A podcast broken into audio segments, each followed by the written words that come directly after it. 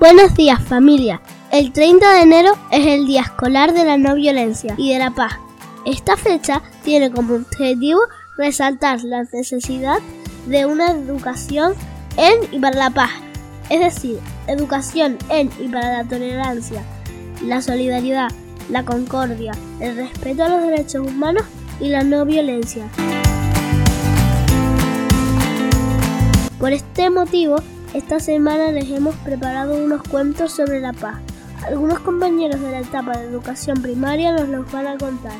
Esperamos que les gusten.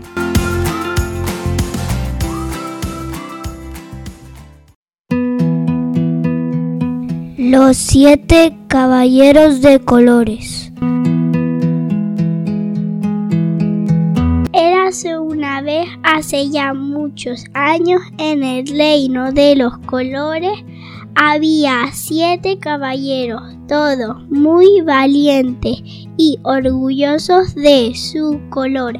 El caballero rojo decía muy satisfecho. Mi color es el más bonito. Mirad el fuego, las cerezas, las fresas y aquellas rosas rojas que parecen una llama viva.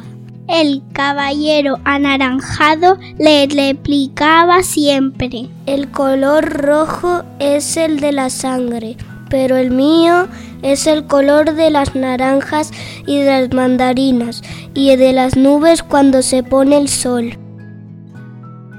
Enseguida se entrometía el caballero amarillo. Yo sí soy hermoso. Mirad el sol, el oro, los limones, la miel y muchas flores del campo. El caballero verde rompía a reír. El mundo es verde cuando está vivo. Mirad los montes, las praderas y los bosques. Pero el caballero azul gritaba. Si de algún color es el mundo, ese es el azul. Mirad el mar y el cielo. El caballero añil decía presumido. Mirad las montañas en la lejanía, a media tarde son de color añil. Para terminar decía el caballero violeta. La violeta es la flor más perfumada y delicada del bosque. Es el color del sentimiento y la emoción. Y cada uno de ellos se pasaba horas antes el espejo contemplando los reflejos de su color porque todos se creían el mejor y solo veían reflectos en los demás.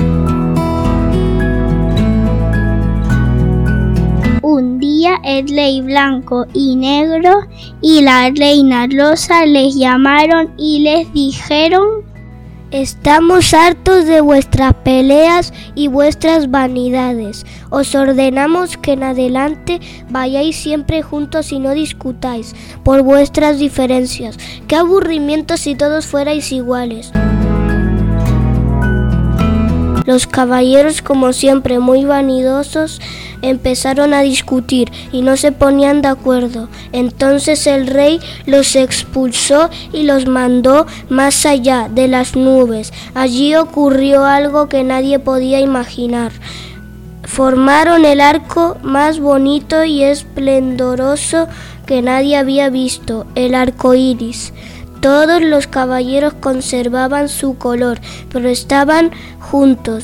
Aquello parecía a la vez una llama ardiente, una cesta de naranjas, un rayo de sol, un retazo de bosque, un sorbo de mar, una canasta de uva madura y el cielo en el crepúsculo.